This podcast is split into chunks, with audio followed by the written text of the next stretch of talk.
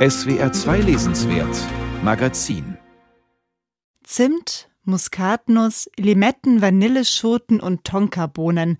Das sind die Düfte der westindischen Gewürzinsel Carriacou. Eine Insel, die Audre Lorde lange mit dem Wort Heimat verbunden hat, ohne je dort gewesen zu sein. Die sie nur aus den Erzählungen ihrer Mutter kannte und in keinem Atlas finden konnte. Die Frauen dort, so wurde es Audrey erzählt, seien berühmt für ihre Kraft und Schönheit und für ihre Art zusammenzuhalten, während ihre Ehemänner auf hoher See sind.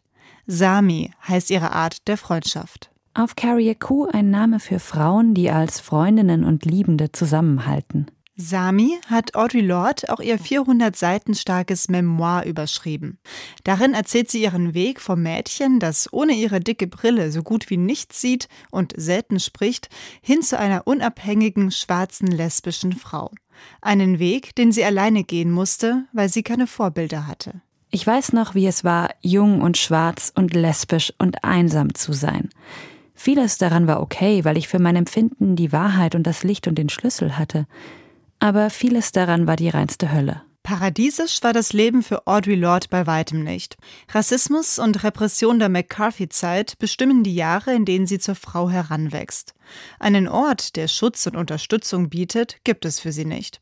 Sie muss sich diese Orte mühevoll aufbauen, in Form von Freundschaften und in der Liebe zu anderen Frauen. Diese Beziehungen, die mit dem Titel ihres Buchs mit Sami überschrieben sind, bilden das Netzwerk, das Audrey über Jahrzehnte gesponnen hat. Beginnend bei ihrer Mutter, die sie zwar mit harter Hand erzieht, aber gleichzeitig vor der Welt da draußen schützen will, vor den USA der 1940er Jahre und der Diskriminierung von Schwarzen. Mit 17 Jahren zieht Audrey aus, ist von da an auf sich allein gestellt. Sie erzählt von der aufreibenden Suche nach Arbeit, von Hunger, einsamen Weihnachtsfeiertagen und einer gefährlichen Abtreibung. Und von ihrer ersten Liebhaberin, Ginger. Flinke, kleine, dunkle Augen, Haut in der Farbe von Karamell mit viel Butter und ein Körper wie die Venus von Willendorf. Sinnlich, bildlich und hingebungsvoll schreibt Audre Lorde über ihre sexuellen Begegnungen. Gerüche und Körper werden genauso detailreich beschrieben wie Essen und Kleidung. Audre Lorde entdeckt und erschafft sich ihre warme Welt im grauen New York und macht sie uns durch ihre Sprache erfahrbar. Ihr großes Talent ist es, dass das nicht kitschig wird, sondern immer auch die Verhältnisse reflektiert. Denn als schwarze Frau in den 50er Jahren lesbisch zu sein, war nicht nur eine individuelle Angelegenheit. In meinen Augen waren Lesben die einzigen schwarzen und weißen Frauen, die während der 50er Jahre in diesem Land überhaupt miteinander redeten außerhalb von leerer patriotischer Rhetorik und politischen Bewegungen. Das erkennt Audrey während ihrer langen Beziehung zu Muriel, einer weißen Frau. Was die beiden am Küchentisch theoretisch diskutieren, leben sie auch. Ihre Paarbeziehung, die auch für neue Begegnungen offen ist.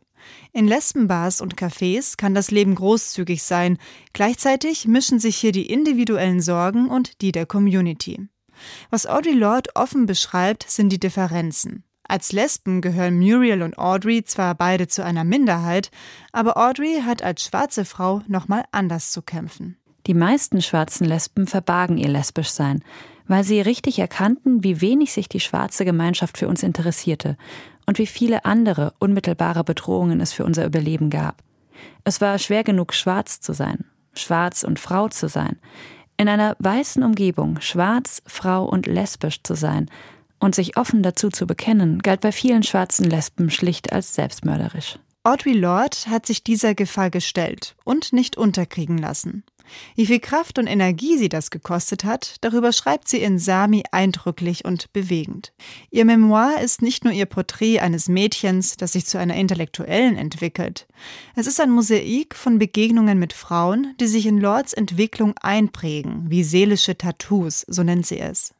Seelische Tattoos. Viele sind in ihrem Leben eingeprägt. Ebenso wie Audre Lorde mit ihren Gedichten und politischen Essays das Leben vieler Frauen geprägt hat. Schwarzer und weißer und weit über die USA hinaus.